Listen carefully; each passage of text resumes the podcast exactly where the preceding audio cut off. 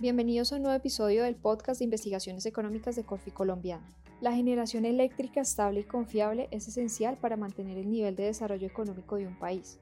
En Colombia, el potencial en cuanto a fuentes renovables no convencionales es principalmente eólico y solar. Es por esto que el equipo de renta variable revisó si su desarrollo se está viendo comprometido por el choque derivado del COVID-19. Hoy nos acompaña Roberto Paniagua, analista de renta variable, quien nos contará un poco más de este análisis. Hola Roberto, cuéntanos un poco cómo está distribuida la matriz de generación actual en Colombia y dónde tenemos mayor potencial de diversificación.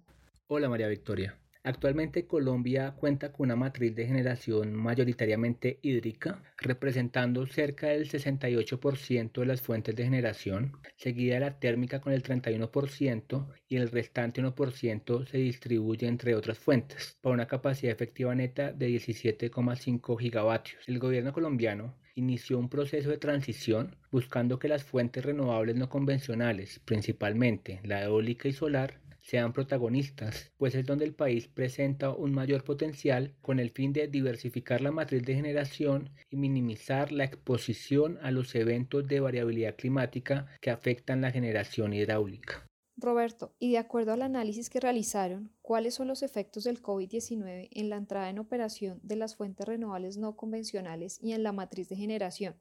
El nuevo normal derivado del COVID-19 para las fuentes renovables no convencionales en Colombia implica cambios en el cronograma de entrada, donde los proyectos eólicos y solares con asignaciones en la subasta de octubre del 2019 tendrían una mayor probabilidad de iniciar su operación en 2023 y no en 2022. Recordemos que se estima que de los cerca de 22 gigavatios de capacidad efectiva neta esperada para el periodo 2022-2023, incluyendo las obligaciones en firme, cerca del 10% vendrán de fuentes renovables no convencionales.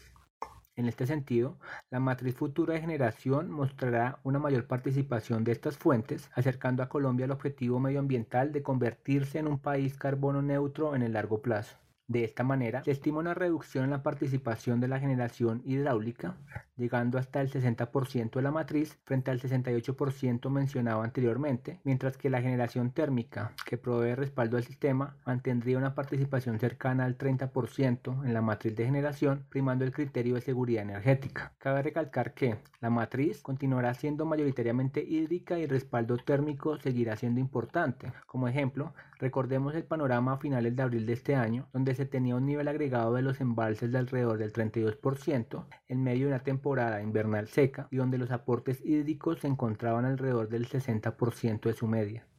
Posteriormente, el nivel agregado de los embalses registró una mejora, acompañada de una reducción en la demanda de energía y una mayor participación de la generación térmica en la matriz. Y ya para terminar, ¿cuáles serían las recomendaciones generales en cuanto a las fuentes renovables no convencionales? Dentro de las principales recomendaciones tenemos mantener incentivos tributarios para inversiones en este tipo de proyectos, además agilizar los procedimientos relacionados con licencias ambientales y consultas previas en las zonas de desarrollo de los proyectos de fuentes renovables no convencionales, particularmente en La Guajira, donde se ubican los proyectos eólicos de la subasta de octubre de 2019. En línea con lo anterior, es importante que la línea colectora Cuestecitas La Loma entre en operación a tiempo para conectar la energía generada evitando atrapamientos de energía. Adicionalmente, tenemos que es importante continuar con la participación significativa de la generación térmica en la matriz, dado su papel en el respaldo de suministro de energía debido a la intermitencia que presentan las fuentes renovables no convencionales y a la alta participación de la generación hidráulica dentro de la matriz. Por último, en el largo plazo, el desarrollo de tecnologías de almacenamiento energético le darán mayor confiabilidad a la generación por fuentes renovables,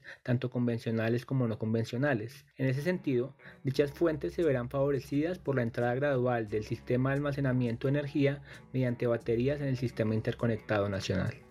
Bueno Roberto, muchas gracias por compartir tu análisis y por acompañarnos una vez más en nuestros episodios. Esto fue todo por hoy. Gracias por acompañarnos en una nueva entrega del podcast de investigaciones económicas de Corfi Colombiano. No olviden suscribirse a nuestro canal y seguirnos en Instagram, Facebook, LinkedIn, Twitter y YouTube como Corfi Colombiano.